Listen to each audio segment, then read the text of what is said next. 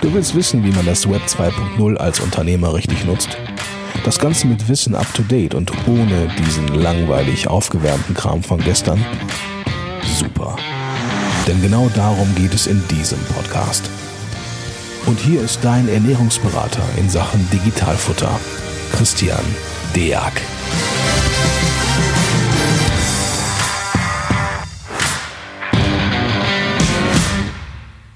Hallo und herzlich willkommen zu einer neuen Folge vom Digitalfutter Podcast. Mein Name ist Christian Deak und heute habe ich einen ganz besonderen Gast bei mir. Und zwar haben wir das Vergnügen, heute mal live und in Farbe ähm, ja, einen Kunden, Mandanten, einen echten Online-Händler mal kennenzulernen. Moin, Simon. Ja, grüß dich. Ähm, ich habe zu danken, dass ich hier sein darf. Gerne. Und bin gespannt. Du bist ja schon alter Hase hier in dem ganzen Thema und ich bin quasi der Frischling ähm, wie das so von sich äh, äh, vonstatten geht. Ja, vielleicht beginnst du im Groben mal damit. Ähm, also soll ja gar nicht um mich gehen äh, heute mal. Äh, wer bist du? Was machst du so? Welch, in welcher Branche bist du? Äh, und was für ein Thema hast du äh, quasi auf der Seele, worüber du einfach mal im Groben reden wolltest?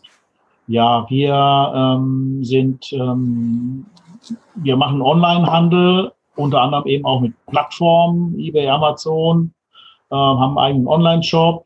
Man kann auch bei uns vor Ort einkaufen, quasi Multichannel.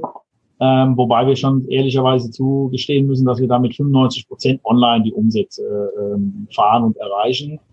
Ähm, und davon ein bisschen mehr wie die Hälfte dann dementsprechend über die Plattform. Sehr starker Fokus äh, auf Amazon. Mhm. Okay. Und, und so, äh, ja. wir bewegen uns im Accessoires-Bereich für Leder und Herrenschuhe. Okay, alles klar.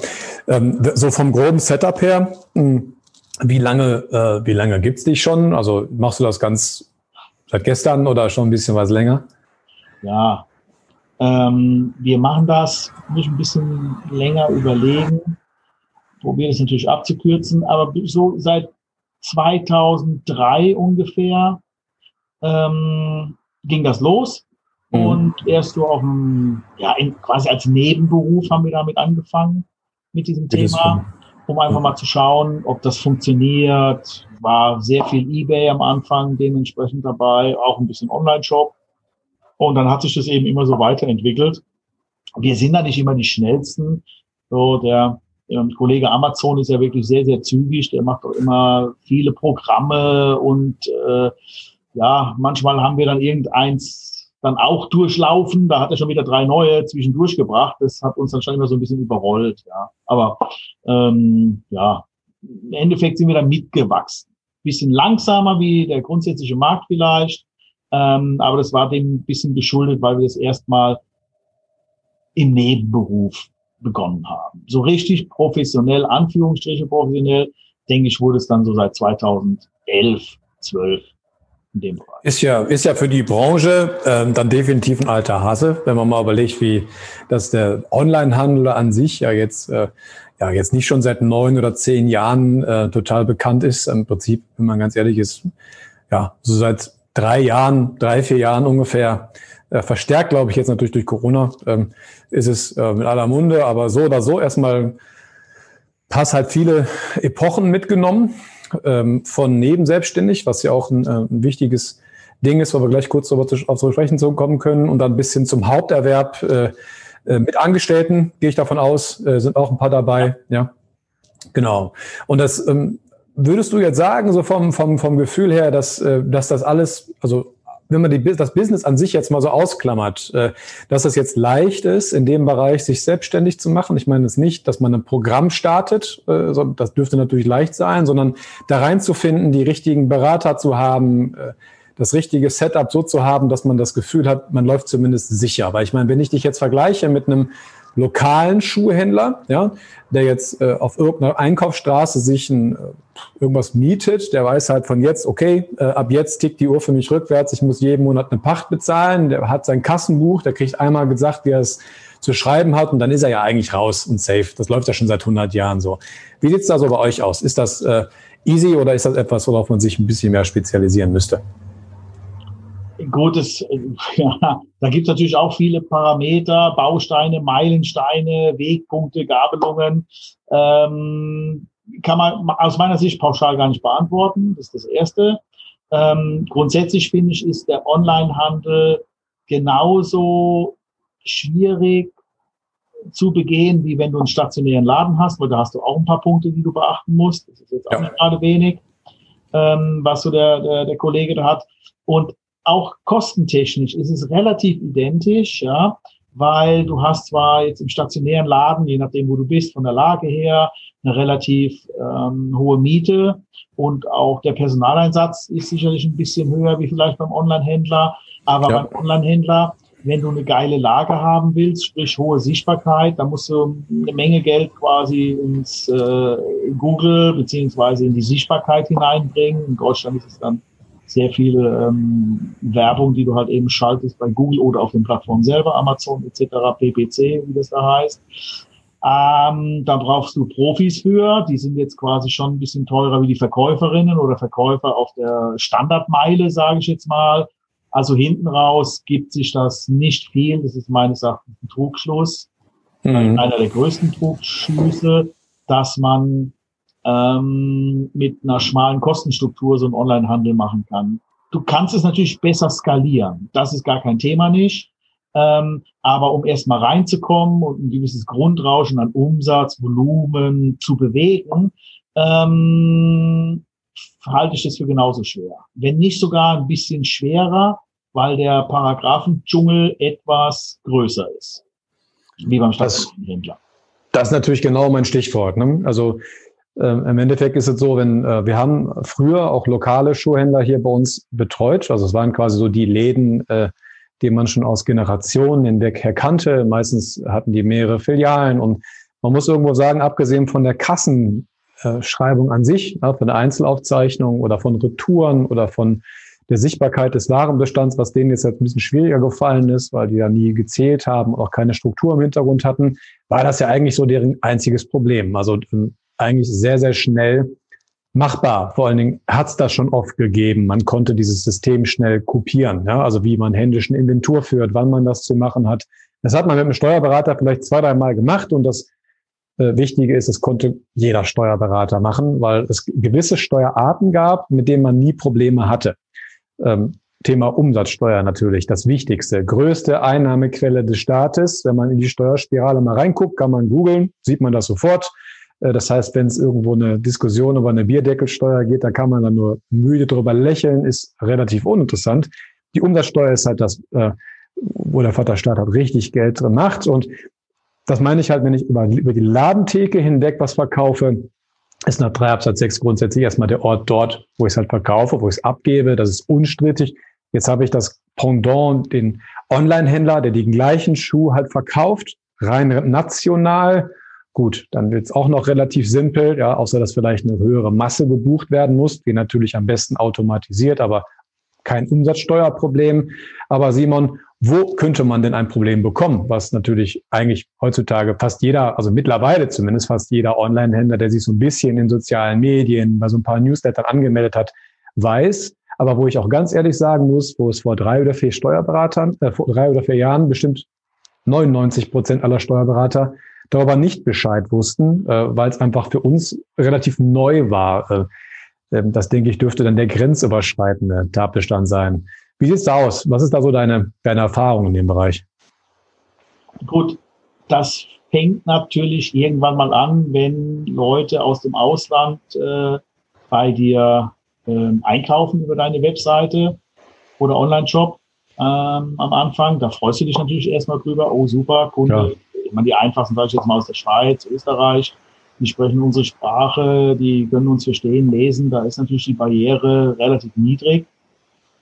Äh, wenn du eben gewisse Produkte hast, die die interessieren, oder vielleicht bist du günstiger, das ist vielleicht nicht immer so das wichtigste Thema, sondern vielleicht hast du einfach eine Warenverfügbarkeit. Äh, heutzutage hm. Toilettenpapier, hast du Warenverfügbarkeit, Preis massiv sekundär, interessiert keinen Menschen oder wenn du jetzt dir da so ein paar ähm, Gummihandschuhe zum Putzen kaufen musst, ja, ja. also geht, kriegst du.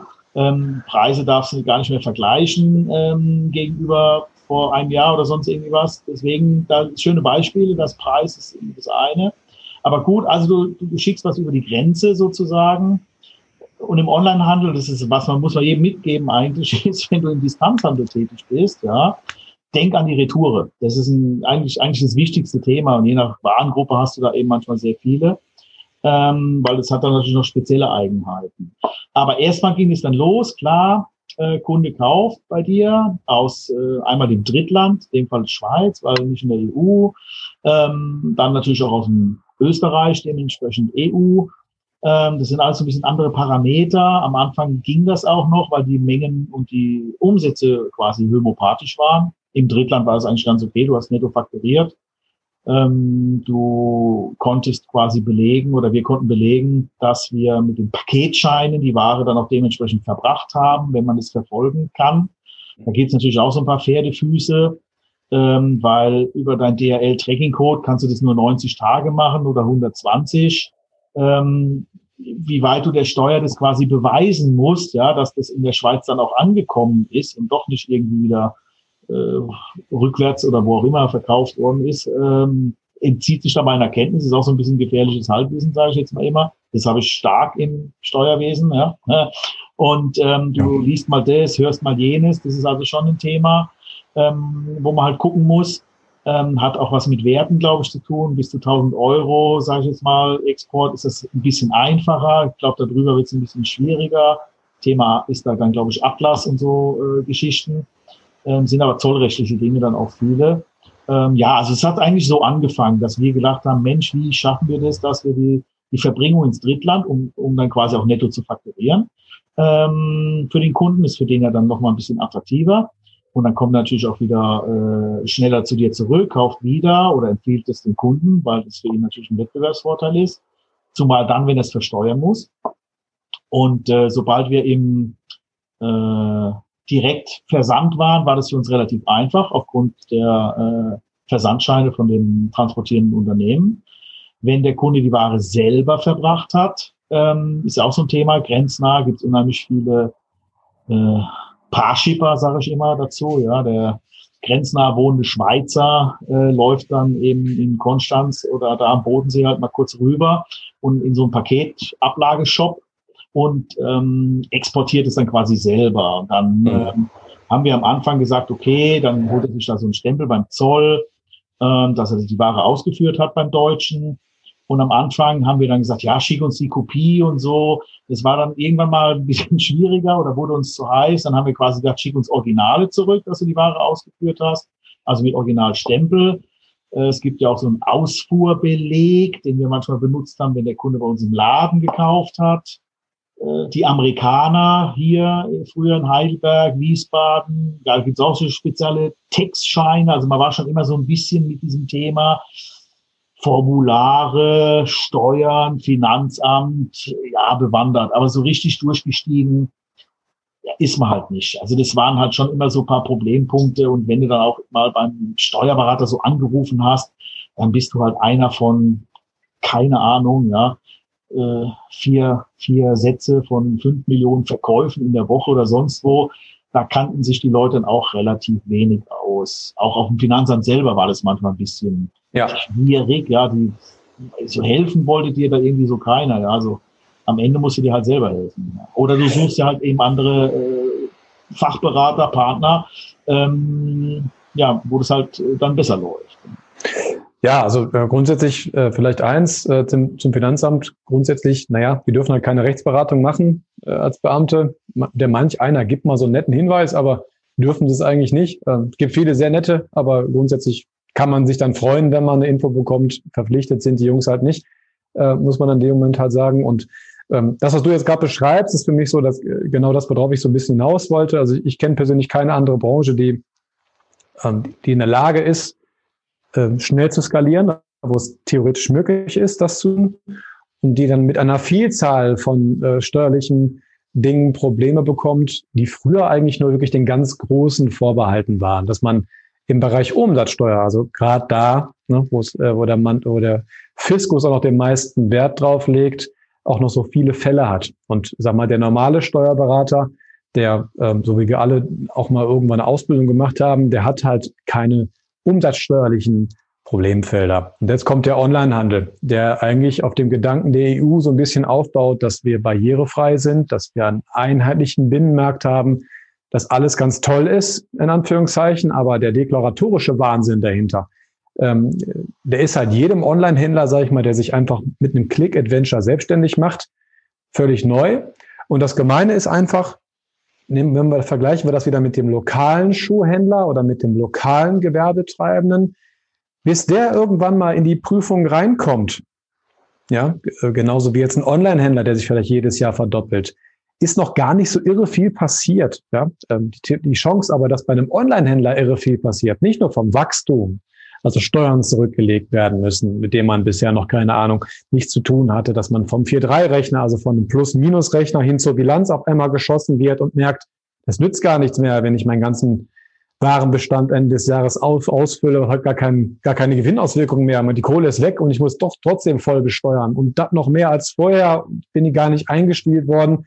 Das ist dann schon der Effekt zwei, äh, warum dann viele Leute einfach dann die Hände heben müssen.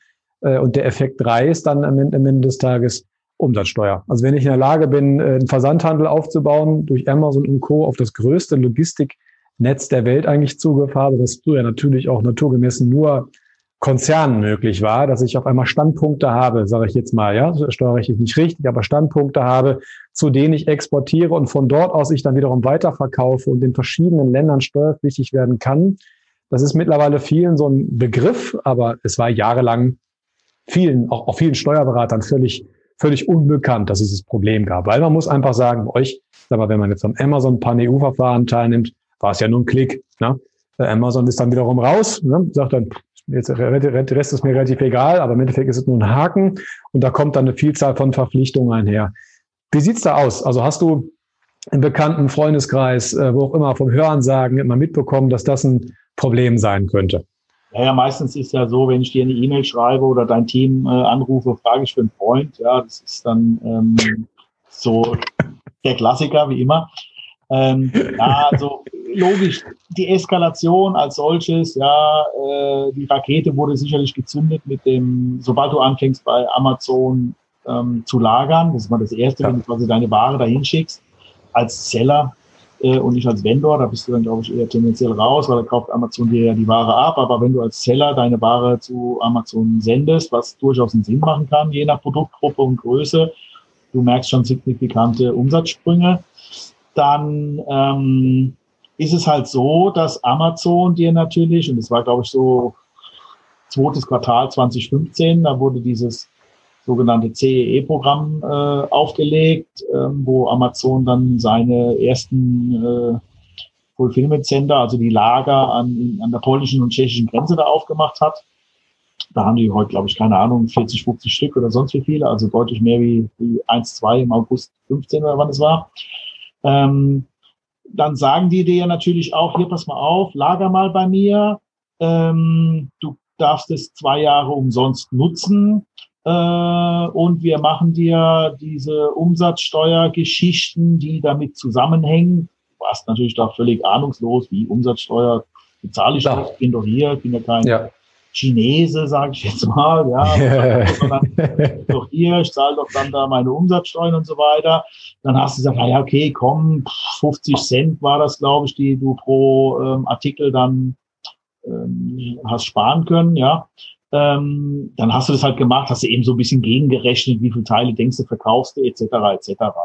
Ähm, du wusstest nichts von der Steigerungsrate, ganz klar, die war wirklich exorbitant, ja. Ähm, und, und, wir sind da sicherlich nicht der Stern am Himmel, aber so 30, 40 Prozent aufwärts ging es bei uns dann auch schon. Und andere ja, gedoppelt und gedreifacht und Toten Teufel. Ähm, aber man macht es dann halt einfach. Genauso wie du sagst, man klickt es an, ja komm, mache ich Klar. nächste Woche und so. Die verkaufen dir das auch so ein bisschen. Ja, klar. Ähm, ich glaube, die haben dann, weiß ich nicht, wie lange gebraucht, bis sie selber überhaupt mal halbwegs gerade gelaufen sind, aber dann sind sie auch nur gerade krumm an die Wand gelaufen. Ja, also es war dann alles nicht sauber und so.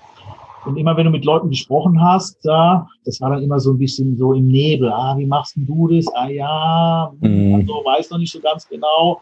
Alle machen's, ja, sind so dabei, aber so richtig wissen, war ganz schwierig. Also Wissen von extern dann auch dementsprechend, egal von welcher Seite, ganz schwierig. Und wenn man noch mal kurz einen Schritt zurückgeht, ähm, eure Zunft nennt sich ja Steuerberater und man muss schon den zweiten Teil in diesem in der Berufsbezeichnung sollte man sich zu Herzen nehmen, also auch als Mandant, als Kunde, Klient, wie auch immer, ähm, weil das sind schon Dinge. Natürlich kommt der Mandant tendenziell sehr oft, wenn das Moped schon im Graben liegt, ja, und nicht, wenn er es kauft. Das verstehe ich, das ist der Nachteil, dass ihr immer so nach hinten arbeiten müsst, sozusagen. Das ist manchmal schwierig. Und das ist das, was man, glaube ich, den ganzen Gründern, egal wo, jetzt ob ja. stationär oder wie auch immer, echt sagen muss. Man sagt, pass mal auf, du willst dich selbstständig machen, alles gut, alles easy. Ähm, und mit der äh, Einkommensteuer, Vorauszahlung, Rückzahlung, Nachzahlung, wie wenn das gut funktioniert bei dir, nach drei Jahren oder zwei Jahren dann halt mal kommt. Die ersten zwei Jahre tendenziell läuft es erstmal gerade aus, kein Problem, ähm, alles easy.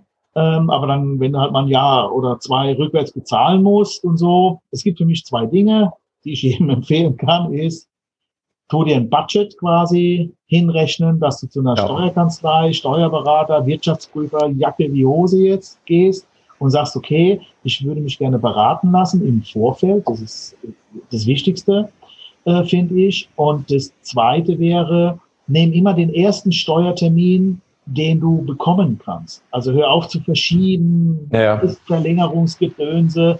Das holt dich am Ende des Tages alles ein. Ähm, bei der Umsatzsteuer natürlich katastrophal, weil hier ähm, das Finanzamt dann natürlich ein bisschen äh, ja, ungeschmeidiger ist, weil du ja nur Treuhänder letzten Endes von den, von den Geldern bist. Ja. Also bei so einer Einkommensteuer oder so, da kann man auch mal kurz ein bisschen reden und so, sage ich jetzt mal. Aber Umsatzsteuer ist schwierig. Da wird dann schon relativ hart und schnell durchgegriffen auch am Ende des Tages. Ja, ja also ähm, mein, äh, also so wie ich das bisher wahrnehme, ist das immer so, dass gerade im Onlinehandel äh, aufgrund von ihr lebt dann quasi in so einer Welt, wo, wo vieles wirklich automatisch auch geht. Also definitiv deutlich mehr als bei uns, ja, muss man ganz klar sagen. Ähm, hat man natürlich die Erwartungshaltung, dass vieles einfach auch automatisch geht. Äh, und da ist es ganz oft so, dass man sich dann denkt, okay, wenn die Programme, also beispielsweise Online-Händler, gerade die, die grenzübergreifend handeln, die könnten wir ohne, ohne, ohne Programme überhaupt nicht äh, handeln, weil ich kann ja gleich mal sagen, wie das auf unserer Seite dann so aussieht. Man sieht eigentlich dann sonst nichts, ja. Ähm, das ist was völlig Neues. Man muss es haben, man muss es auch verstehen, ansonsten ist man völlig schachmatt und das nimmt man dem Mandanten dann gar nicht erst an. Ja, das ist dann quasi eine tickende Zeitbombe. Aber man hat dann natürlich als Kunde, wenn man aus dieser Welt kommt, so die Erwartungshaltung, okay, ich beschäftige mich jetzt Nachmittag damit, die Schnittstelle zu basteln und dann muss es irgendwie gut sein. Ne? Verstehe ich auch. Ähm, am Ende des Tages äh, frage ich mich auch selbst als Steuerberater ganz oft, warum es diese Gesetze überhaupt gibt, weil tatsächlich äh, sind die halt nicht ähm, so geschrieben, dass ein Unternehmer einfach das sein kann, was er will, einfach Unternehmer und was tun kann, sondern er muss einfach öfter mal einfach wirklich Schiss davor haben, dass man ihm rückwirkend einfach mal so ein Bein wegschießt. Äh, äh, wenn er Glück hat, ist das nur das. Ähm, und das ist halt ähm, etwas, gerade bei der Umsatzsteuer, also wenn wir jetzt in den Massenhandel reingehen, äh, muss man dafür, ich nenne das bei uns immer so ein gutes Setup haben, einfach, dass ich, ich muss erstmal wissen, dass der Mandant sauber ist. Das ist mir natürlich am liebsten. Das heißt also nicht jemand, der schon seit Jahren, ob bewusst oder unbewusst, völlig emotionsbefreit, einfach ein sauberes Setup hat. Das heißt, ich weiß, der hat beispielsweise nur national gehandelt, die Buchhaltung ist komplett und egal von welchem Steuerberater ich den übernehme, da kann so viel nicht drin sein. So, ähm, die tatsächliche Landschaft sieht eigentlich so aus, dass fast jeder so zu uns kommt und uns das so sagt und sich dann rausstellt, hm, ähm, der Steuerberater hat alles in den letzten Jahren auf 19 Prozent oder was auch immer, je nachdem, welchen Steuersatz man so hat, gebucht, war aber falsch. So, äh, warum falsch? Nun ja, weil äh, es gab halt keine Software, äh, die im ersten Schritt die Möglichkeit gegeben hätte zu sehen, naja, ist nicht alles nach Deutschland gelaufen, sondern eigentlich 90 Prozent, keine Ahnung, nach Italien oder so. Ja? Ähm, und der ist am Pan-EU-Verfahren, hat der teilgenommen. Ja, und das sieht man alles nicht, denn bei uns kommt dann nur eine CSV an, alles mit 19 Prozent, also Steuern. Man denkt der Steuerberater sich, nur Gott, dann wird's ja passen. So. Dass das genau andersrum ist, dass man quasi dann die inländische Steuer komplett schuldet, weil man sie erklärt hat, äh, und man Steuerschulden in anderen Ländern geworden ist, ähm, Das ist natürlich ein bisschen dramatischer. So, jetzt kann man sagen, durch Corona ist das alles so ein bisschen, ich würde sagen, bestimmt entspannt worden, ja, im ersten Augenblick, weil es einfach deutlich weniger Außenprüfungen gibt. Man muss sich halt nur fragen, wer den ganzen Spaß hier momentan bezahlen wird. So, und das wird dann nächstes Jahr, wird sich diese Frage dann stellen. Und dann wird man sich halt fragen, na ja, welche Berufsschichten gibt es denn momentan in den letzten zwei Jahren, bei denen auch was zu holen ist? Und das wird halt weniger die Gastronomie sein. Ähm, das wird dann äh, naturgemäß mehr jemand sein, der online skaliert hat. So, und da muss man sagen, klar, die Meldungen kriegen die Finanzämter ja. Die sehen natürlich auch die Vergleiche, also wie jemand gewachsen ist. Und dann wird da natürlich auch geprüft. Und das, was ich halt jetzt so sage. Deswegen äh, freue ich mich, dass wir da ganz offen drüber reden können. Die Mandatschaft hat grundsätzlich, weil ich auch verstehe, den Anspruch Steuerberater. Ähm, das Problem ist, ich kann die Kunden dann beraten, wenn sie selbstständig laufen können. Das heißt, wenn die genau wissen, was sie richtig und falsch machen können, äh, ohne wieder den Weg zu mir zu kommen. So als Beispiel, wenn man nicht weiß, dass es äh, Schwierigkeiten geben könnte, bei Amazon Pan einen Haken zu setzen, dann macht man das, freut sich über den Umsatz, geht vielleicht sogar zum Steuerberater und sagt dem, boah, läuft super bei mir momentan. Und der sagt, ja, freue ich mich, alles gut. Ja? Und dann äh, verdoppelt man sich jedes Jahr und irgendwann kommt dann rückwärts die Klatsche, weil man nicht wusste, dass es überhaupt ein Problem ist. Deswegen hat kommunikativ gab es da nichts zurück. Ne? Ähm, und sicherlich wird es auch den einen oder anderen Mandanten geben, der sozusagen Steuerberater geht und der dann sagt, Amazon, ja, kaufen meinen Enkel auch mal ganz gerne mal ein, wird schon gut sein. So, und das ist das Problem. Ne? Es ist halt nur ein, ein, eine Steuerart von vielen, die es so gibt. Und es ist schon unheimlich schwierig, die Mandanten, wenn die ganz gerade laufen, also wenn ich, und das könnte ja nur ich jetzt sagen, wann jemand komplett gerade läuft, weil du fühlst dich immer, als wenn du gerade laufen würdest. Nur aus unserer Sicht gesehen machst du vielleicht den. Ja, also du hast ein Programm gewechselt, da wird ins Ausland gewechselt zum Beispiel und sagt, oh Gott, ne, 146, oh, darfst du gar nicht, hast eine Erlaubniserklärung, das ist dir gar nicht bewusst, das machst du einfach, weil es funktioniert. Ne? Das meine ich mit, das ist der Unterschied zu früher, da gab es solche Sachen nicht, weil wie wolltest du deinen dein Betrieb mal eben über die Grenze bringen innerhalb von einer Sekunde? War gar nicht möglich. Mhm. Ähm, und da muss man einfach sagen, da, da macht es einfach schon Sinn, äh, sich einfach, äh, egal wen, aber zumindest Berater zu holen, die einem zumindest so helfen können, dass die, wenn sie sich eine Stunde lang anhören, wer du so bist, direkt sagen, okay, da könnte ein Problem sein, tak, tak, tak. Und da muss man auch sagen, das ist eher so ein Gemecker. Ne? Also wir, wir Steuerberater, wenn wir dann unseren Job ganz gut machen, dann ist das eher, ist das nichts von wegen, dass wir Chaka auf der Bühne stehen und euch erklären können, wo man jetzt die Welt aus den Angeln reißen. Und mir schon, ich bin schon zufrieden, wenn ich meine Mandanten dahingehend beschützen kann, dass die nicht voll in die Suppe reinrennen und sich dabei noch äh, so bei noch freuen. Und da ist halt so die Frage, ähm, die ich halt so zurück habe. Also ich kriege ja nur meine Mandanten mit, ja, äh, merke, dass das halt ein stark skalierender Bereich auch für uns jetzt ist, aber ähm, du bist ja in der Szenerie deutlich mehr unterwegs. Ist das ein generelles Problem, ähm, Berater zu finden, die einem da helfen? Äh, an, an, gibt es da eine IHK oder äh, gibt es da irgendeine normale Stelle, an die man sich wenden kann, um als stinknormaler Online-Händler vernünftig beraten zu werden? Wie sieht es an eurer Landschaft aus?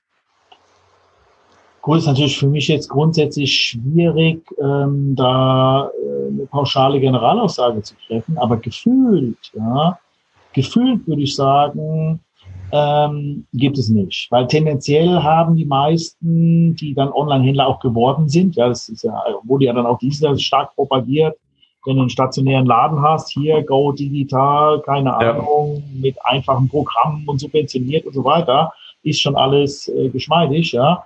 Ähm, oder diese Goldgräberstimmung, die auch völlig in Ordnung ist. Es gibt was Neues, okay, das mache ich, äh, gib da mal Gas und äh, vielleicht gefällt mir das, vielleicht auch nicht, dann mache ich mal wieder was anderes, alles easy. Ähm, du hast dann gewachsene Unternehmen wie wir, die hatten ja schon einen Steuerberater. Und viele von unseren Endkunden zum Beispiel, die bei Amazon etwas kaufen, verstehen gar nicht den Unterschied, ja, ob du jetzt ein Marketplace-Händler bist, ja, oder die kaufen es halt bei Amazon. Für die ist das Amazon. Klar. Wer da, und wenn es von Amazon geliefert wird, ist es sehr zügig äh, Amazon. Ja. Und diese Leute sind auch Steuerberater. Man kann es kaum glauben, aber es ist eben so. Ja, die denken manchmal so, weil die das gar nicht auf dem Schirm haben, weil wenn die halt normale Mandanten haben, ich meine, jeder hat vielleicht genau. Pferde, der eine hat die Bauwirtschaft, da musst du immer gucken mit den ähm, Kollegen, die so ein bisschen auch aus der EU kommen. Da gibt es gewisse Parameter, die dürfen, weiß ich nicht, wie lange hier arbeiten, dann müssen sie wieder nach Hause. Äh, die ganzen Kraftfahrer aus dem Osten, die bei uns quasi auf der Autobahn fahren, das ist ja alles easy going. Wir sind ja keine deutsche Spedition mehr und so ein Kram alles, ja. Gut, es ist EU, freie Berufswahl, Land, was weiß ich.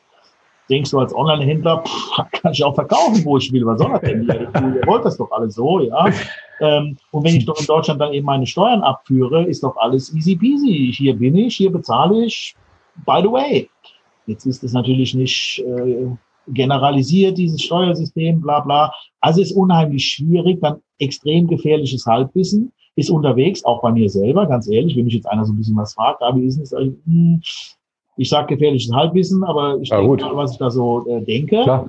Ja. Ähm, aber das liegt halt auch einfach daran, weil es scheiße kompliziert ist. Ich meine, nennen ja. ihn beim Namen. Das ist Wahnsinn, wirklich Wahnsinn. Ist so, ja. So ein paar andere Leute, ähm, mit denen du dann sprichst, die halt dann so Profis sind, ja, äh, die kommen von der Finanzverwaltung, machen jetzt quasi auf der anderen Seite dementsprechend weiter.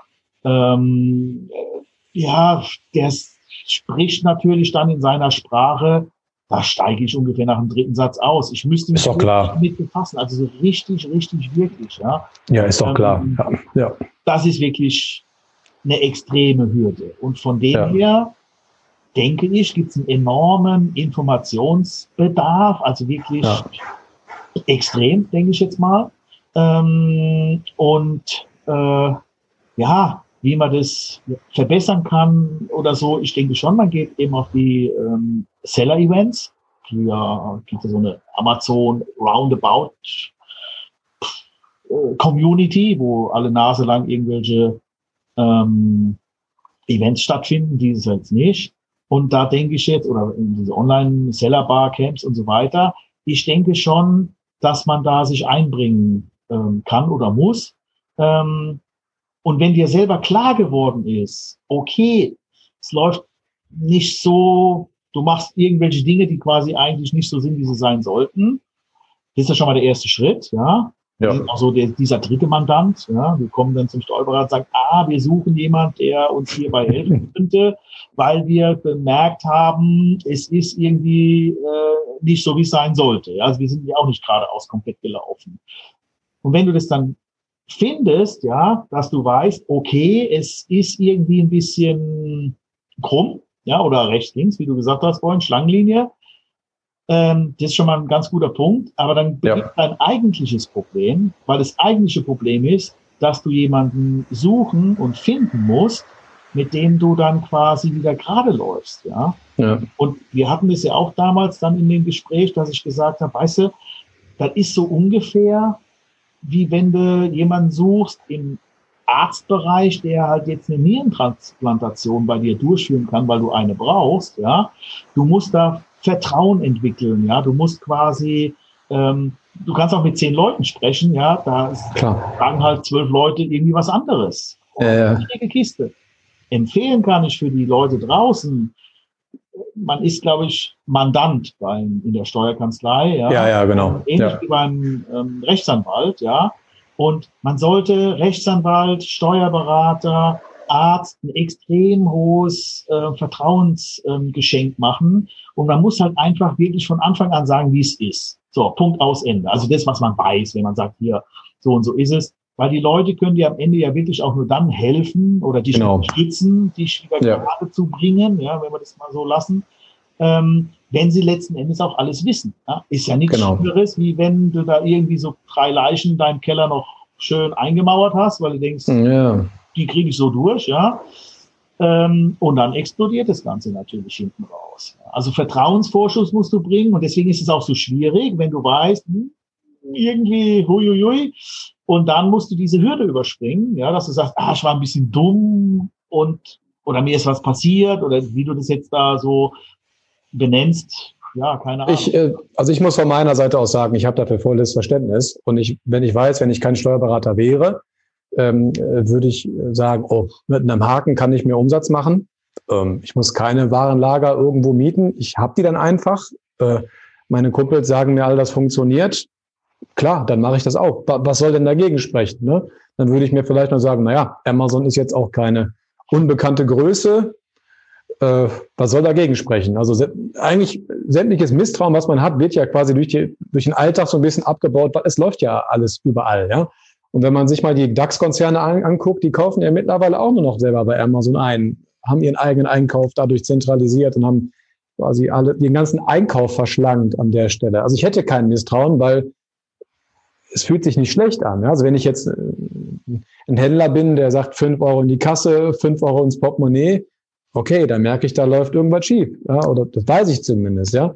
Aber ähm, so, woher soll ich es wissen? Also daher ähm, äh, muss ich auch sagen, wäre das, äh, ich, man hört das zwar mal, aber wäre das schon ziemlich arrogant zu sagen, dass die Leute doof sind. Im Gegenteil, also kann er komplett verstehen. Bei Steuern ist es eigentlich immer so, ja, dass man, man verbrennt nicht langsam, man wird direkt so Schock abgefackelt in einem Moment, in dem man halt einmal hört, was man so falsch gemacht hat. Es fühlte sich aber im Vorfeld nicht schlecht an. Also das ist, bumm, ist das einfach da, ja, und äh, bricht über einen herein so ein bisschen. Und, und dieses Gefühl, man zahlt ja Steuern, das war früher, ne? Also so ein Indiz für, was soll großartig schiefgehen, ja? Also man hat im Inland bezahlt, man hat auch nur inländische Anknüpfungspunkte gehabt, fertig. Man hat vielleicht mal eine Nachzahlung bekommen, aber man war halt kein Steuerhinterzieher. Ne? Also äh, da musste man schon aktiv wirklich geklemmt haben, damit man da reinkommt. Ja. So und und hier ist es so, man man zahlt sogar ja doppelt. Ja, man zahlt ja in Deutschland zu viel. Ja, äh, und dann müsste man im Ausland nachzahlen. Man ist ja alles andere als ein Steuerhinterzieher. Ja, man, man ruiniert sich ja selber. Ne? Man verkauft sich ja in die eigene Insolvenz. Ist ja komplett das Gegenteil davon. Äh, und fühlt sich absolut nicht schlecht an, ja, weil du triffst nicht bei jedem Verkauf die Entscheidung, ich möchte jetzt was falsch machen. Es läuft einfach irgendwie.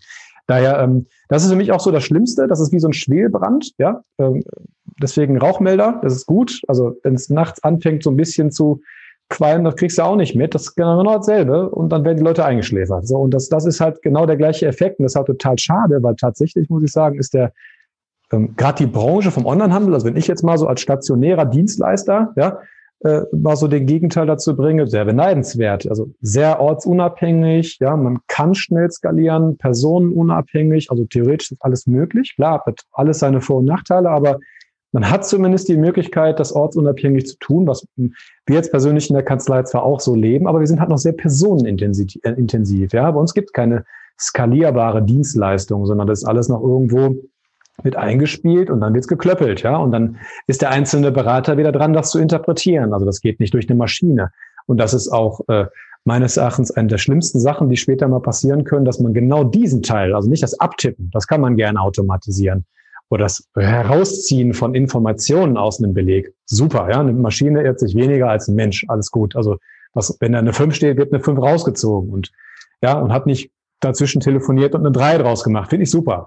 Aber die Interpretation dessen, das ist dann lebensgefährlich. Und da glaube ich, äh, da ist, ist der Online-Händler oder jemand, der digital Dienstleistungen erbringt, nennt sich in unserem Deutsch halt auf elektronische Art und Weise erbrachte Dienstleistung, also das Parship, ja, ähm, etwas, was automatisch vor sich hinläuft, kann halt eine ganze steuerliche Welt nach sich ziehen und ist einem überhaupt nicht bewusst. Und genau zu dieser Kante, ja, also am besten im Vorfeld, genauso wie das sagt, so mache ich es meinem Rechtsanwalt auch. Ich sage dem, pass auf, ich habe folgende Themen gebt dem ein paar Spiegelstriche, sagt ihm, ich hätte gern ein Beratungsgespräch und dann überlegen wir, was wir machen. So, an, dass der eine Anamnese erstellen kann und dann wird entschieden. Ende aus. Aber mir ist bewusst, dass ich dahin muss äh, und dass ich da jemanden haben muss, der mich auch mal auf eine Bühne stellt. Und ich gehe halt nicht hin, und das könnte ich mit Sicherheit, ein gewisses juristisches Wissen haben wir jetzt ja als Steuerberater auch. Ich könnte es mir auch eher googeln. Mir ist das Thema aber zu heiß. Ja, also, also lass es einfach sein, damit ich im Hintergrund äh, äh nicht einfach da mal wieder zehn Jahre aufräumen muss. Und bei Online-Händlern oder bei Leuten, die digital Dienstleistungen in Masse erstellen, wird es dann kritisch. Und was ich dann auch und auch ungemütlich und unheimlich arbeitsintensiv. Ja, und was ich dann ganz gerne mal so auch von ähm, in Foren oder so lese, dass die Steuerberater sich dann freuen würden, solche Mandanten aufzunehmen, weil sie auf einen Schlag viel Geld verdienen. Und da möchte ich vielleicht die Chance nutzen, ja, mit diesem Mythos mal so komplett aufzuräumen. Also, wir arbeiten hier im Hintergrund mit Steuerfachangestellten, die es genau gewohnt sind, ihre 39,5 Stunden die Woche zu arbeiten. So, die sind einen E-Mail-Druck im Regelfall nicht gewohnt und die wissen genau, für Mandant XY brauche ich eins bis 1,5 Stunden. Ich nehme mir drei Stück mit nach Hause, dann passt das schon. Diese Projekte, die dann dazukommen, die sprengen die komplette Planung. Das kann man sagen, naja, gut, kann man ja mal machen. Ja, das stimmt. Nur kommt da die Art der Belegschaft im Regelfall nicht drauf klar. Und das ist dann mein Problem. Ja? Also ich habe dann also Leute da sitzen, die sich auf einmal was angucken und dann merken, boah, da muss ich jetzt 60 Stunden mal ran, das habe ich gar nicht eingeplant. Und meine laufenden Mandate, die sich auf mich jeden Monat verlassen, habe ich ja auch noch.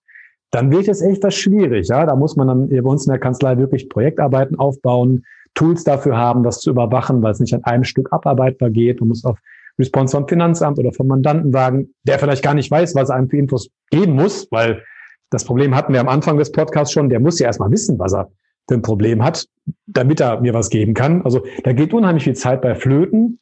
Und das ist äh, für einen Steuerberater eigentlich relativ schwierig, das vorher in so ein Projekt zu gießen, wie ich verkaufe dir 10.000 Stück, gebe dir darauf fünf Prozent, das ist die Summe, die dabei rauskommt. Meistens findet man dabei noch mehr, was ja gut ist nur für den Mandanten dann schlecht ist, weil die Rechnung dann höher wird. Aber es ist hier auf der Seite dann eher so, dass äh, wenn wir uns natürlich aussuchen könnten, würden wir uns natürlich nur Kunden wünschen, ja, wo alles glatt läuft, damit dieser Diskussionspunkt gar nicht erst entsteht. Ja, aber helfen wollen wir dann ja auf der anderen Seite trotzdem. Und dann haben, hat man intern noch Diskussionen, soll man das jetzt alles in Rechnung stellen? Ja, arme Kerl hat jetzt eh schon Probleme. Auf der anderen Seite sind die Leute hier mit zwei, drei, vier Mann dran und hauen die Hände beim Kopf zusammen und unterhalten sich von morgens abends. Das ist halt wirklich nur in dieser Szene so ein bisschen zu Hause, dass da auf einmal Projekte entstehen, die hat es früher nicht gegeben. Ja, also wenn früher meine Rechnungsschreibung versaut war, dann war sie halt versaut. Dann konnte man nicht auf Storne drücken, die nochmal in die Welt drücken, nochmal stornieren und nochmal woanders hochladen. Das gab's halt alles nicht. Ja? Und äh, jetzt müssen wir uns halt auf unserer Seite, gut, da haben wir uns beispielsweise jetzt auch ein bisschen für verschrieben, auch der Technik auch noch ein bisschen stellen, dass wir überhaupt Werkzeuge haben, mit denen wir arbeiten können. Mussten wir früher ja gar nicht. Ähm, ich hatte dich ja vorhin gefragt, wo man sich so ein bisschen informieren kann. Also ich persönlich äh, kann da nur empfehlen, also ich arbeite mit den Jungs beispielsweise von Textu halt sehr gern zusammen, weil die haben einfach einen sehr guten Newsletter. Also es ist eine von den wenigen, die auch mal Infos rausgeben, dass man so ein gewisses Grundverständnis oder so eine Grundsensibilität dafür mitbringt, weil, sag mal, von der örtlichen IHK oder vom Finanzamt. Es gibt tatsächlich vom äh, bayerischen Finanzamt äh, gibt es einen Erlass oder sogar eine, eine, eine Mitteilung, wie man den, den Instagrammer buchen soll. Ja? Also tatsächlich hat sich da mal ein Finanzamt mit auseinandergesetzt. Aber für den Online-Händler hat garantiert noch kein äh, Online-Händler von dem lokalen Finanzamt eine Infobroschüre bekommen, wie man das so zu machen hat. Äh, und da muss man dann einfach versuchen, ein bisschen dran zu bleiben. Ja, aber bevor ich jetzt zu viel vom Steuerberater erzähle, äh, für euch ja relativ uninteressant, äh, ist der Simon da jetzt eigentlich ähm, mehr gefragt. Also in der Form zu erzählen. Also er hat ja jetzt ein bisschen erzählt, wie so die Landschaft ist, also dass es halt schwierig ist, dass man sich da so ein bisschen reinarbeiten und reinfuchsen sollte und äh, kann ich auch nur bestätigen, nicht laufen lassen. Ja, also nicht einfach laufen lassen, sondern auch mal nachhaken, die Zahlen mal kontrollieren mit dem Steuerberater, gucken, ob das Setup richtig ist, ja, also ob die Zahlen richtig eingelesen werden, ob die BWA hinterher äh, wirklich auch stimmt. Das macht man dann zweimal im Jahr, um einfach so einen Check zu machen gab es irgendwo eine Datenpanne. Kann ja passieren. Kann man auch beheben. Und das ist auch äh, quasi das, womit ich jetzt quasi das letzte Kapitel für heute mit dir anstoßen will. Wie ist denn deine Erfahrung? Was macht man denn, wenn irgendwas schiefgelaufen ist? Ist dann da jetzt der beste Weg, Kopf in Sand und sagen, wird schon keiner hören, sehen, riechen? Oder kann man auch Sachen aufräumen und sollte man das tun? Was meinst du? Oder am Ende ist es natürlich so, wenn du dann merkst, dass da was nicht so sauber ist, dann äh, kaufst dir mal eine Kiste Bier und tust erstmal ein Wochenende löten. So, weil wenn du schon so ein Jahr hast, ja, Sehr gut. Genau, tust du mal ein Wochenende löten. So. Und du musst den Frust mal ein bisschen wegbringen. Ja.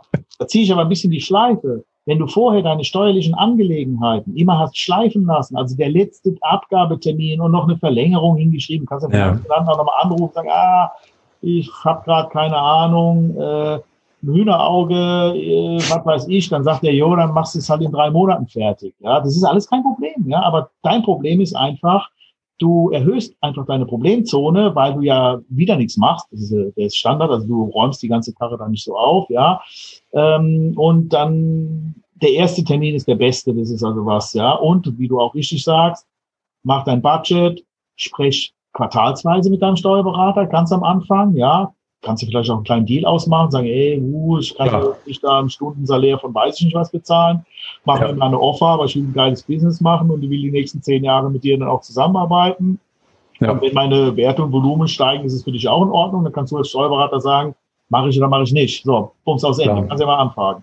So. Und mach das quartalsweise, dann passieren so Dinge wie, ja, wieso, wo sind da die 10.576 Euro her oder hin oder so. Du bist dann ganz nah dran, du hast alles noch im Kopf und so weiter, ja. Ähm, ja, also ich, ich habe mir dann eine Kiste Bier ähm, gekauft. Ich glaube, es waren noch zwei am Ende des Tages. Ähm, und habe dann quasi, nachdem ich festgestellt habe, dass wir auch in so, ein, äh, so eine Problemzone gefallen sind, ja, ähm, und am Ende bist du als Unternehmer immer dafür verantwortlich. Völlig egal, wer dir was sagt, keine Ahnung, du ja, genau. da vom Sozialgesetzbuch 38 bis Umsatzsteuer, keine Ahnung. Und jeder sagt, ja, wissen Sie das nicht? Ja, also hier Paragraph Dingsbums, tralala, steht's doch drin. Wissen wir genau. doch Unternehmer und so weiter. Jo, ist genau. klar. Ich sage dann immer, wie ist denn Ihre Sozialversicherungsnummer? Gut, das geht ja auch nicht. Ja, so, aber können wir ja mal wissen, wenn man wollte. Aber gut. Also wie gesagt, ein bisschen ein paar Bier getrunken und dann äh, festgestellt oder erst festgestellt Problemzone, dann ein paar Bier getrunken. Dann ging so ein bisschen diese Suche los, ja. Also wir sind auch Kunde bei Taxdo, ähm, weil uns die die, die Informationspolitik natürlich sehr gefällt und die, die hauen wirklich viel Content raus, ja, am Ende des Tages ist natürlich auch eine Art von Geschäftsmodell und ist im Endeffekt auch Standard im Onlinehandel. Du gibst erstmal dem Endkunden ähm, dementsprechend Informationen, die er gerne hätte. Die stellst du quasi mehr oder minder kostenlos zur Verfügung. Und da, wo die Information am geilsten ist, da kauft das halt auch. So bewertet dich auch Google, wenn du quasi ja, ja, ja, ein gutes Ranking bekommst für deine Seiten. Ja, wenn du Unsinn schreibst, dann sagt Google irgendwann, nee, ist nicht so der Burner, müssen wir anders machen. Ja, also in dem äh, Netzwerk sind wir auch. Aber selbst da musst du ein bisschen aufpassen, ja, und musst die Zahlen, die dann zu dir zurückkommen und spiegeln, musst du in deiner BWA ein bisschen nachgucken, deinen gesunden Menschenverstand, dein Unternehmergeschichte, dann ruhig auch nochmal rechts, links bei anderen Kollegen fragen, sag mal, hier, sag mal, bei der Umsatzgröße, kann das hinkommen da mit der Umsatzsteuer oder mit, einfach mit so Zahlen? Das kannst du ja schon so ein bisschen ja. ähm, rechts, links legen. Ja, wenn so eine Zahl kommt, die völlig atypisch ist und nicht dazu passen würde, dann muss halt das rote Licht an. Da muss du dann nochmal ja. nachhaken. Haben wir dann auch gemacht und so weiter. Ähm, und ähm, ja, und dann musst du dir halt sagen, okay, Ärmel hoch und los. Durch. Und dann musst du halt quasi aufräumen, ist ja, macht ja manchmal Sinn. Du räumst deinen Keller auf, schmeißt die ganze Scheiße da weg, hast wieder Platz, findest auch nochmal so ein altes Lieblingsstück, darfst halt jetzt nicht dann sagen, okay, ich sammle weiter, sondern muss dann mal klar Schiff machen. Und das hast du bei Daten gerade genauso. Also dieses ja, analoge Aufräumen vom Keller, Dachboden, Scheune oder sonst was, ja, das musst du bei den äh, digitalen Sachen dann dementsprechend auch machen. Und du findest dann auch viele Ansatzpunkte, die du hinterher dann auch verbessern kannst. Ja, ja. Äh, kleine Verfahrensdokumentation oder große GOBD, bla bla, da fliegen Dinge auf dich zu. Ähm, ja.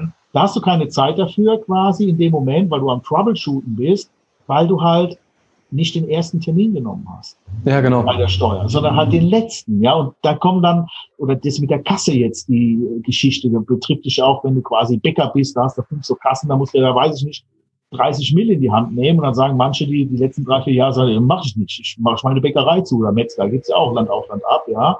ja. Ähm, da musst du dir schon überlegen, äh, geht das? Kann ich das? Ähm, kommen die Software-Fuzis überhaupt mit? Nee, sind wir alle nicht mitgekommen. Deswegen hat das Finanzamt das auch immer weiter äh, Verlängerung äh, da dementsprechend durchgeschoben. Aber ja. am Ende ist es eine Riesennummer und du musst dir selber überlegen, ob sich das halt eben dementsprechend lohnt. Aber aufräumen ist am Ende des Tages eigentlich das Schönste, was es gibt. Ob du dein Auto aufgeräumt hast, dein Keller, die Garage und am Ende die Daten für die Steuer, weil du kannst dann einfach, äh, das ist mein Fazit, ruhiger schlafen. Ganz es genau. Macht einfach, es macht dich gesund und das andere ja. macht dich leider krank.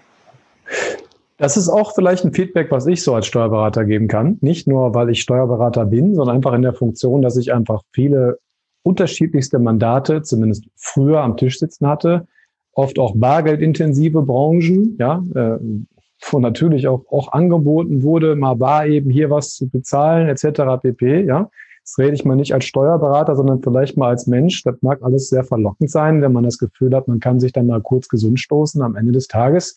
ist es aber so, genau das, was du sagst. Für mich ist die schlimmste Foltermethode, die es gibt, das mit dem Tropfen auf die Stirn. Ja, immer und immer und immer wieder. Und wenn ich halt über Jahre hinweg schlecht schlafe, kann ich halt nur sagen, sagen, die Kollegen, von denen ich vermute, dass sie das getan haben, die verändern sich irgendwann auch, ja. Also die haben irgendwann permanent Paranoia, weil die gar nicht mehr wissen, wo sie überhaupt noch Leichen versteckt haben. Und da muss ich einfach sagen, da gut, dann wachse ich halt lieber weniger schnell oder mein Thema gar nicht, aber dafür äh, so sage ich das ja immer ganz gerne, habe ich eine große Schnauze, die kann ich mir halt auch leisten. So, ich habe Ruhe. So, ich mache den Laden zu und Ende. So. Und alles andere macht meines Erachtens auch keinen Sinn. Und äh, erstmal danke fürs Feedback. Also am Ende des Tages ist ja so, man kann das aufräumen, das ist erstmal das Wichtigste, ja. Äh, und was ich nicht tun würde, ist die, den, den Kopf ins Sand stecken. Ähm, wie pass, was macht man dann? Also man geht den ersten Schritt hin, schnappt sich dann beispielsweise nehmen wir jetzt einen Text-To, ja, und lässt die Daten rückwirkend einmal aufbereiten. Das ist dann einmal, es geht so durch eine Maschine durch. Und die guckt man sich dann bitte einmal nochmal an. Aber man hat wenigstens Zahlen, also man kriegt die raus. Na klar kostet das alles wieder Geld. Und man hat ja den ersten Termin nicht gehabt. Das ist genau das. Ne? Man zahlt eigentlich hinterher doppelt, dreifach, fünffach, zehnfach fürs Aufräumen, fürs Hinruckeln. Man hat seine eigenen Stunden da definitiv nicht mit einkalkuliert und das Generve und die E-Mails hin und her, das, das nervt tierisch, alle, alle Beteiligten, ja. Aber zumindest wäre das der erste Schritt, aufräumen, neue Datenbasis, dann klar ein, klar ein klar Schiff machen, also vielleicht den Abschluss ändern oder getrennte Umsatzsteuervoranmeldungen in die Welt setzen, zusammen bitte, aber mit dem Steuerberater, dass man guckt, wer waren die Endkunden, wo ist der Finanzbeamte, man schnappt sich den vielleicht mal, redet mit dem mal, weil der weiß tatsächlich auch gar nicht, was da so passiert. Äh, und bevor es dann direkt eine Umsatzsteuer-Sonderprüfung gibt, geht man halt in Dialog und erklärt sich. Ähm, ist also etwas, was definitiv nicht mit dem Knopfdruck zu erledigen ist, ja, weil da ist dann halt wirklich Finger, Fingergespitzengefühl angesagt und äh, auf den Beamten zugehen, den mit den Unterlagen zu versorgen, die er haben will, aber mit einer komplett clean Landschaft, egal was dahinter herumkommt. Und meine Erfahrung ist die, selbst wenn dann hinterher was auf dem Tacho steht, kann man dann natürlich auch mit dem Finanzamt diskutieren und reden. Ja. Schlimmer ist das, so wäre es übrigens auch bei Steuerstrafbeständen, ja, wenn wenn er einmal da ist, da hat er gar nicht nachgesucht, aber hat jetzt gefunden, dann ist das Thema trotzdem durch. Ne? Wenn ich von vornherein sage, pass mal auf, hier ist was, wie können wir das lösen, habe ich es persönlich jetzt, also nie hier in der, äh, in der Landschaft hier irgendwo erlebt, dass ein Finanzbeamter einem die Tür vor der Nase zuschlägt. Man braucht dafür nur Zeit. Ja? Also Zeit, die man dann dem Berater gibt oder wem auch immer. Das muss jetzt kein Steuerberater sein, aber irgendjemand, der sich darum in Ruhe kümmert, der eine vernünftige Datengrundlage hat. Also rückwirkendes Aufbereiten von Daten, dann äh, quasi so sozusagen festzulegen, ab wann läuft es dann sauber, also man hat, wann hat man seine Probleme erkannt und, und es gelöst, weil auch das muss man dem Finanzbeamten im Zuge dessen einfach auch mitteilen, dass er nicht die Befürchtung hat, uh, das läuft jetzt trotzdem weiter so. So, und dann muss man sich von vorne und von hinten quasi annähern, bis das Thema irgendwann mal erledigt ist. So, und, aber das geht. Also es geht und am Ende des Tages ist das auch unsere Erfahrung, also kein Projekt, was wir bisher begleitet haben, haben wir in irgendeiner Form verloren. Es gab nie Abstriche, es gab nie, nie Streit, nie Krieg, es gab keine äh, Überfallkommandos, ja, so wie es passiert, wenn man einfach alles in die Welt setzt und dem Finanzbeamten einfach hinklatscht, am besten mit den Worten, du kannst mich mal, die verdienen eh viel zu viel, ja, dann läuft der Teil in eine komplett falsche Richtung. Also es geht. So. Und dann hat man irgendwann, wenn man die vernünftigen Tools dafür auch hat und da vielleicht noch so ein Hinweis, ich persönlich als Mandant, ich würde mir ein Tool nehmen, wo ich das Gefühl habe, ja, aber anderes kann ich eh nicht beurteilen, dass da jemand mit im Boot sitzt bei dem Tool, der selber zumindest weiß, worum es geht. Ja, also wenn ich mir jetzt ein steuerliches Tool bauen lasse von jemandem, der vielleicht vorher IKEA-Regale zusammengeschraubt hat, dann kann das für die Dokumentenverwaltung richtig sein. Ähm, er kann aber vielleicht sich die komplett falschen Fragen beim Programmieren des Tools gestellt haben. Also ich würde dann dahinter klopfen. Ich würde nicht nach dem Preis gehen. Ich würde gucken, wer ist das? äh, wie viel Ahnung hat er davon, mir das gefährliche Halbwissen auf den Tisch hauen und sagen, das ist hier mein Setup, was müssen wir daraus machen? Und wenn da dann rauskommt, ist alles easy, dann wäre ich misstrauisch, weil tatsächlich ist es das meistens nicht, muss man einfach so sagen. So.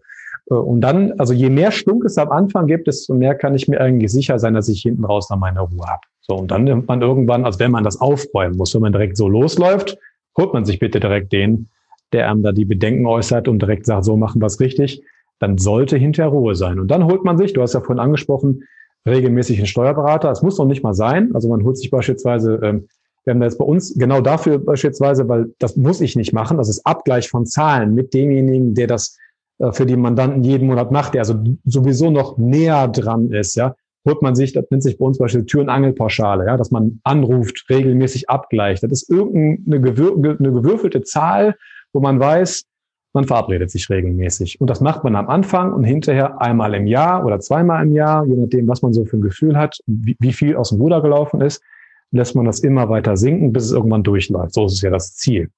Ähm, und dann sollte das funktionieren. Also nehmen wir quasi so ein bisschen mit, ja. Ähm, am Anfang vielleicht einen Termin machen mit einem Berater, äh, damit nicht etwas aus dem Ruder laufen kann.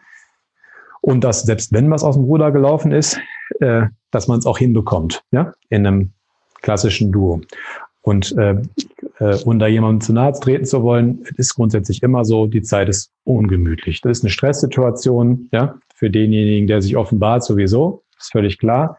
Äh, für den Berater dann natürlich auch, ja, der kriegt dann durch die Mitarbeiter auch öfter mal einen mit, ja, ähm, muss man sich finden, ja, und ähm, das Vertrauensverhältnis, was du vorhin angesprochen hast, eine der wenigen Sachen, die man, glaube ich, dem Steuerberater also wo wir Steuer, also unsere, unsere Zunft eigentlich für bekannt ist, ist eigentlich genau dafür, dass wir verschwiegen sind und dass wir uns normalerweise äh, jetzt nicht lustig über unsere Mandanten machen. Das heißt, jeder, der ein Störgefühl bei seinem Steuerberater hat, ähm, der sollte sich vielleicht grundsätzlich die Frage stellen, ob das der richtige Kollege ist. Denn im Endeffekt haben wir unseren Job alle mal gelernt, um zu helfen. Ja, auch wenn wir vielleicht äh, verschrien dafür sind, dass wir teilweise dann hohe Rechnungen stellen und sich keiner vorstellen kann, was da, was da überhaupt gemacht wird. Aber eigentlich haben Steuerberater und deren Angestellten ein Helfersyndrom. Und so sollte es auch sein. Also, dass man das Gefühl hat, ich kann da hingehen, wie so zum Therapeuten und weiß ganz genau, am Ende, ich mache die Tür zu und es bleibt da. So.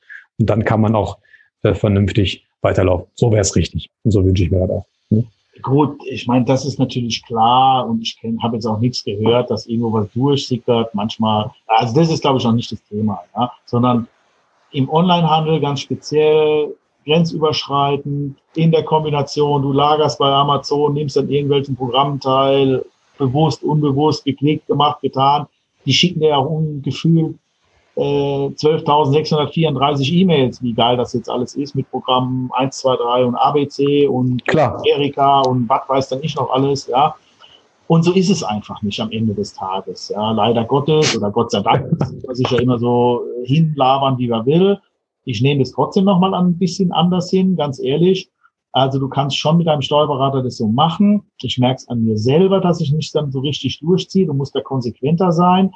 Wenn du sechs Monate rumfummelst und guckst, ob das irgendwie geht, keine Ahnung, ich werde reich.de oder was weiß dann ich was, was du alles jetzt im äh, Internet da so lesen und hören und gucken kannst.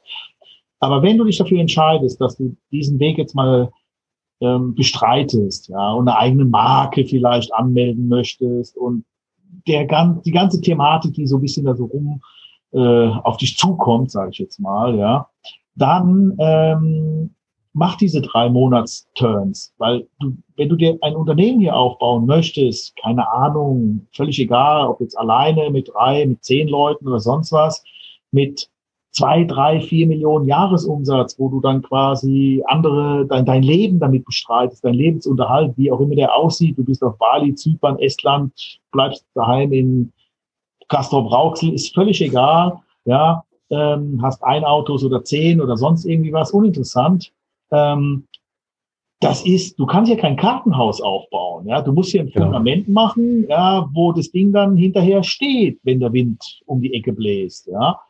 Und dann nehme ich diese, keine Ahnung, ich sage jetzt mal gefühlten 150 Euro im Quartal. Das sind dann 600 oder von mir aus 800 im Jahr für so ein Ding, dass ich sage, Mensch, ich will dich da mal anrufen und ein bisschen mit dir erzählen oder meine Zahlen, guck dir die bitte jetzt mal an, ja. Und wenn die Zahl jetzt verkehrt ist und sind 250, dann ist es halt eben so viel. Aber das ist jetzt auch nicht so, dass ich da 8000 Euro irgendwo hinüberweisen muss, äh, für so ein Thema. Und wenn ich das muss, dann rede ich auch von was anderem wie zwei oder drei Millionen Umsatz. Ja, also ich meine, ja. muss man auch mal so äh, fix halten. Ja, und ähm, da bin ich dann schon selber. Wir sind in der Aufräumphase. Wir hatten keine Probleme bisher. Die Aufräumphase ist ja so: Du machst mal, du gehst mal in den Keller, klar, machst mal das Licht an.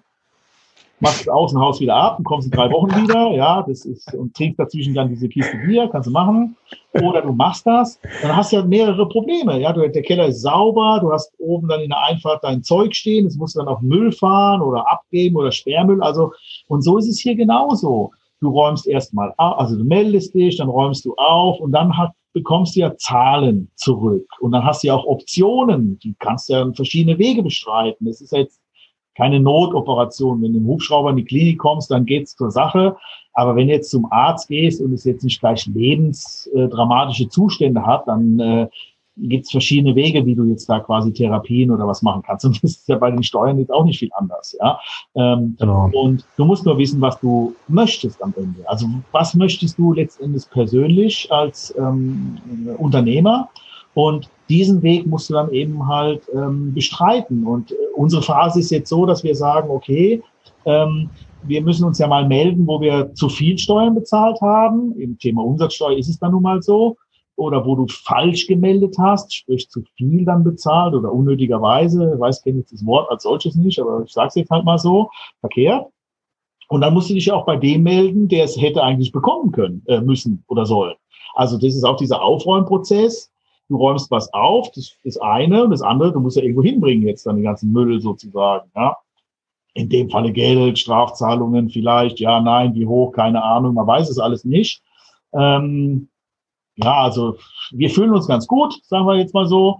Es war ein harter Weg und der Weg ist auch noch nicht zu Ende und vielleicht wird er auch noch härter wie jetzt gefühlt.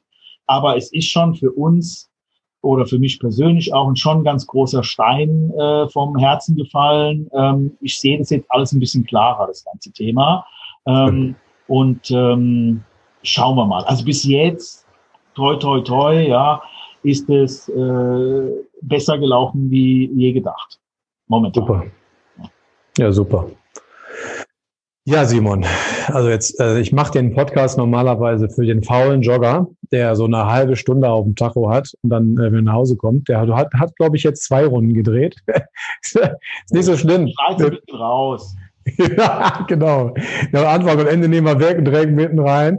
Erstmal vielen lieben Dank fürs Feedback. Ich glaube, das ähm, tut vielen Leuten gut, einfach mal jemanden zu sehen, der einfach was darüber erzählt. Äh, oftmals habe ich das Gefühl, das ist eine gewisse Schockstarre, die in einem einfach eintritt, ja, und dann warten alle auf das Auto, warten, ob er hinzurast und statt sich einfach mal vom Weg zu begeben. Ähm, aber vielleicht hilft das ja. Äh, und daher erstmal ganz lieben Dank. Ja, und dann würde ich sagen, äh, freuen wir uns auf dieses restliche äh, Jahr 2020, äh, wo wir alle, glaube ich, froh sind, wenn es vorbei ist. Aber ansonsten erstmal, ähm, äh, man kann eine Menge regeln und ähm, wir haben es gehört von den Kollegen von euch, dass es machbar ist. Stück für Stück, Plan machen, Bier trinken, ähm, danach angreifen und Nerven bewahren. Und dann wird das schon. Ja, also in dem Sinne.